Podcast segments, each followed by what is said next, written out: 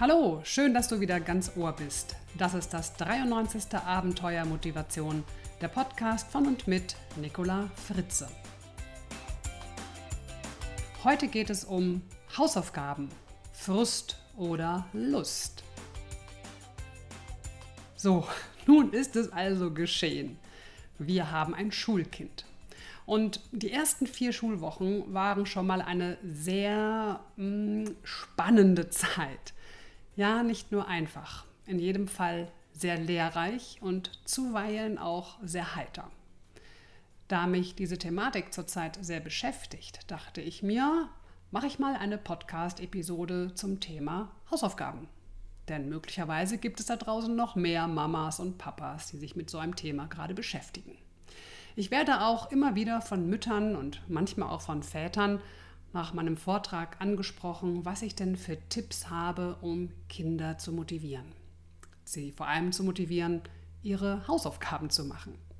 Ja, und da unser Erstklässler vom ersten Schultag an und nun auch echt fleißig Hausaufgaben zu machen hat, bilde ich mir ein, nun schon nach vier Wochen ein paar hilfreiche Impulse oder Gedanken dazu weitergeben zu können. Naja, und ich habe ja damals auch mal Lehramt studiert und selbst ein paar Erfahrungen als Lehrerin machen dürfen. Zunächst bemerkte ich, und zwar schon direkt am Tag der Einschulung, wie sehr ich mit meinen eigenen Denk- und Verhaltensmustern aus meiner Schulzeit konfrontiert wurde. Ja, das ist ziemlich blöde, denn meine Schulzeit war für mich eher ein Albtraum, eine Quälerei. Und ich habe mein Abi auch nur mit Ach und Krach grad so beim ersten, also nee, beim, nicht beim ersten, eben beim zweiten Mal erst bestanden. Hausaufgaben, ja, und vor allem irrsinnig viel Nachhilfestunden waren mir ein Gräuel. Und dazu kam noch, dass es im Klassenverbund für mich auch nicht wirklich einfach war. Ich war das Mauerblümchen, das nicht den Mund aufkriegte. Ich war Außenseiter in meiner Klasse. Ja, wer hätte das gedacht? Als nun unser Sohn Julius in die Schule kam, war es für mich erstmal sehr wichtig, meine eigenen Muster zu erkennen und abzulegen, weil ich Julius natürlich nicht unbewusst mit meinen Mustern impfen wollte. Es war mir wichtig, mich zu öffnen für die Idee, dass seine Schulzeit ganz anders wird und er tatsächlich auch Spaß haben kann. Dass es ihm viel leichter fällt als mir. Und es war wichtig für mich, der Lehrerin einen Vertrauensvorschuss zu geben, dass sie es schon gut machen wird. Es bringt ja nichts, eine kritische Haltung einzunehmen, denn das stresst mich ja nur unnötig und damit natürlich auch unseren Sohn. Vielmehr geht es darum zu überlegen, wie ich die Lehrerin und auch die Schule unterstützen kann, dass die alle ihren Job optimal machen können. Eine weitere wichtige Erkenntnis für mich war, dass ich Julius mit seinen Hausaufgaben besser allein lasse. Als ich mich beim ersten Mal interessiert daneben setzte, um zu schauen, was er da so macht, bekam er direkt einen Wutanfall, weil ich ihm bei etwas helfen wollte. Von nun an geht er nach dem Essen ins Zimmer und macht seine Hausaufgaben ganz allein. Wenn er eine Frage hat, soll er mich einfach rufen. Das ist jetzt die Vereinbarung. Ich habe das Gefühl, das tut seinem Selbstvertrauen gut und es ist deutlich entspannender für uns beide. Mir wurde klar, dass der Sinn der Hausaufgaben ja nicht ist, dass Eltern helfen. Es geht doch vielmehr darum, dass die Kinder üben und vertiefen und dass Lehrer einen echten Eindruck gewinnen, was das Kind aus dem Unterricht mitgenommen hat und wo es so steht. Ich weiß aus Gesprächen, dass fast alle Eltern, gerade auch in den höheren Klassenstufen, ihren Kindern bei den Hausaufgaben helfen. Das bestätigen übrigens auch viele Umfragen. Fast zwei Drittel erarbeiten den schulischen Lernstoff sogar grundsätzlich gemeinsam mit ihren Kindern. Warum tun Eltern das? Sie meinen es natürlich nur gut. Sie wollen ihren Kindern vielleicht zu besseren Noten verhelfen. Doch nicht selten verweigern Kinder dann gerade besonders die Mitarbeit. Nach dem Motto, wenn du alles so gut kannst und weißt, mach du doch meine Hausaufgaben.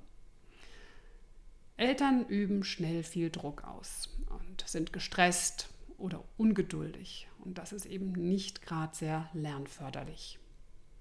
Die Stimmung wird mies, es kann zu Streit kommen, das Kind fühlt sich kontrolliert und verliert das Zutrauen in seine Fähigkeiten und das alles führt nicht selten zu noch schlechteren Noten. Stattdessen wäre es für das Kind ja wichtig, entspannt zu sein, sich beim Lernen akzeptiert und wertgeschätzt zu fühlen, damit eben auch aus neurobiologischer Sicht Lernen überhaupt möglich ist. So gewinnt es auch immer mehr an Zutrauen, dass es auch Schwierigkeiten selbstständig überwinden kann. Sollen sich die Eltern bei den Hausaufgaben nun komplett raushalten? Das halte ich nun auch nicht für den richtigen Ansatz. Ich denke, es geht um das Wie. Es geht um die Art und Weise, wie sich die Eltern einbringen. Für mich bedeutet es nun mal, dass ich Julius in Ruhe seine Aufgaben machen lasse und nur zu ihm komme, wenn er eine Frage hat. Ich ihm die Frage dann natürlich auch beantworte und dann, ja, dann gehe ich wieder und am Ende schaue ich mir an, was er gemacht hat. Ich sage ihm dann, was mir besonders gut gefällt, aus meiner Sicht ihm besonders gut gelungen ist und das war's. Ich korrigiere die Fehler nicht, weil ich möchte, dass die Lehrerin einen echten Einblick in seine Fähigkeiten gewinnt. Aber wenn er mich natürlich was fragt, ob das jetzt richtig so ist, dann bekommt er natürlich auch eine ehrliche Antwort. Nur bis jetzt fragt er mich nicht.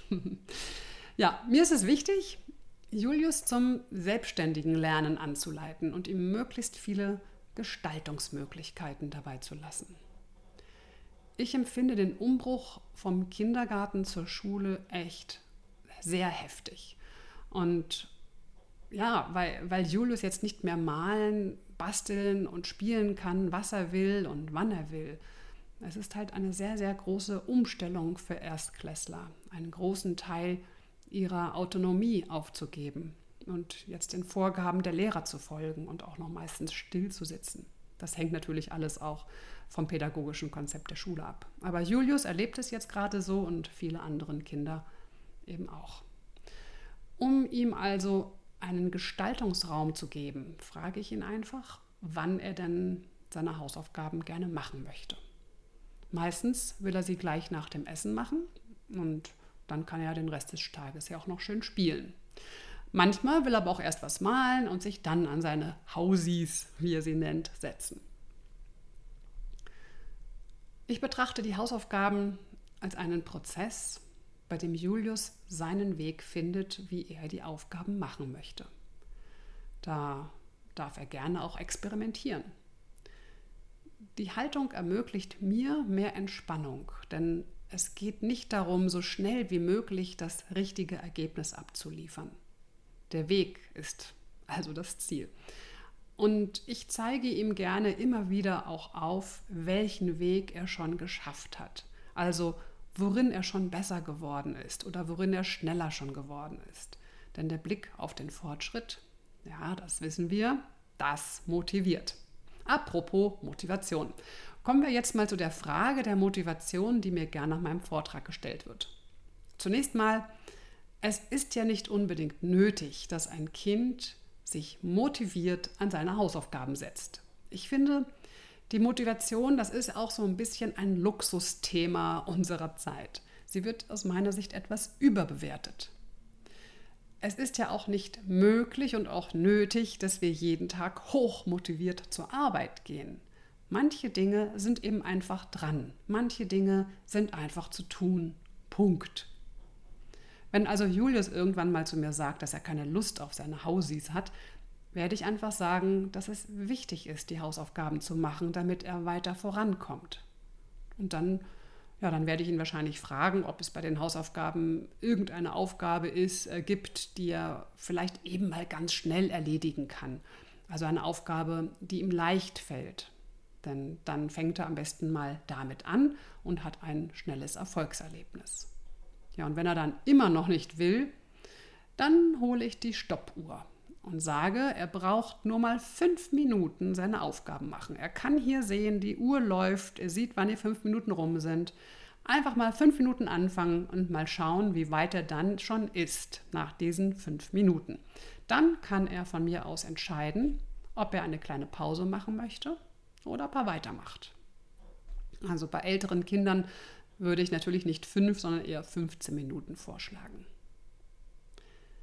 Ich halte es für wichtig, den ersten kleinen Schritt zu machen, der einem Kind auch noch als machbar erscheint und ihm die Möglichkeit zu geben, dann neu zu entscheiden, Pause oder weitermachen. Was für mich absolut tabu ist, Kindern Süßigkeiten als Belohnung in Aussicht zu stellen, wenn sie ihre Hausaufgaben ordentlich gemacht haben. Das geht für mich überhaupt nicht. Das erinnert mich jetzt auch an eine Frau, die mich nach meinem Vortrag mal gefragt hat, wie sie aus der Cheerleader-Nummer rauskommt. Cheerleader-Nummer? Hä? Ja, sie erklärte mir, dass sie sich als Cheerleader für ihren elfjährigen Sohn betrachtet, weil sie ihn jeden Tag anspornt mit allen möglichen Tricks, dass er seine Hausaufgabe macht, Hausaufgaben macht. Sie hat es ungefähr so geschildert. Er kam nach Hause, war eher schlecht gelaunt, hatte keine Lust auf die Hausaufgaben und dann hat sie ihre Cheerleader-Puschel rausgeholt, also nicht in echt, aber so fühlte sie sich halt und hat gesagt, hey, kein Problem, komm, wir setzen uns gleich zusammen ran, du schaffst das schon und wenn du das schnell hinter dich bringst, dann können wir noch zusammen Schokoladeneis essen und du hast auch noch Zeit, dich mit deinen Freunden zu treffen. Sie sagte mir auch noch, dass sie dafür einfach keine Nerven und auch keine Kraft mehr hat, dass es ihr stinkt, zu gut Deutsch. Ja, mein Rat an diese Frau war total einfach. Ich sagte ihr, sie soll das am nächsten Tag einfach nicht mehr tun. Und zwar nichts davon. Ja, aber dann macht er doch seine Hausaufgaben nicht, erwiderte sie. Ja, dann, wenn das so ist, dann ist es eben so. Dann wird er die Konsequenz für sein Verhalten am nächsten Tag erleben. Ja, und so war es dann auch, wie mir die Frau dann später per E-Mail schrieb. Ihr Sohn machte also seine Hausaufgaben nicht und das hatte zur Konsequenz, dass er am nächsten Tag das nachholen sollte und nun doppelt so viel zu tun hatte. Und dann schrieb mir die Frau Folgendes, ich zitiere, Frau Fritze, das war wirklich fast schon lustig. Als mein Sohn dann doppelt Hausaufgaben aufhatte, sagte er zu mir, Komm Mama, da setzen wir uns gleich ran und wenn wir fertig sind, essen wir zusammen Schokoladeneis. Ja, ich musste ziemlich lachen, als ich das gelesen hatte. So kann sich das Blatt wenden. Also, liebe Eltern, die Hausaufgaben sind aus meiner Sicht sehr gut geeignet, dass Kinder etwas über die Konsequenzen ihres Verhaltens lernen. Wir sollten sie nicht wie Cheerleader anfeuern oder gar mit Süßis locken.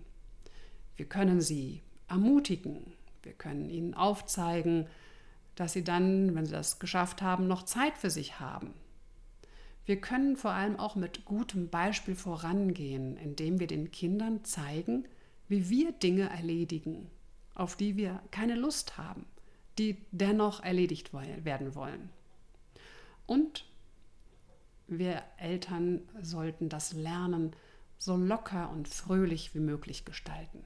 Es geht darum, im eigenen Tempo gute Lerngewohnheiten einzuüben. Und denkt hin und wieder vielleicht auch daran, dass auch aus wirklich schlechten Schülern sehr glückliche und auch erfolgreiche Menschen werden können.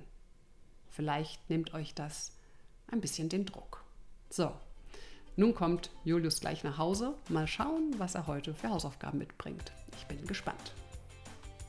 Bis zum nächsten Abenteuer Motivation. Eine gute Zeit wünscht euch Nicola Fritze. Mehr Informationen über mich, meine Vorträge und Bücher findest du auf www.nicolafritze.de und über mein neues Coaching-Programm für mehr Lebensfreude auf www.freudefunken.com.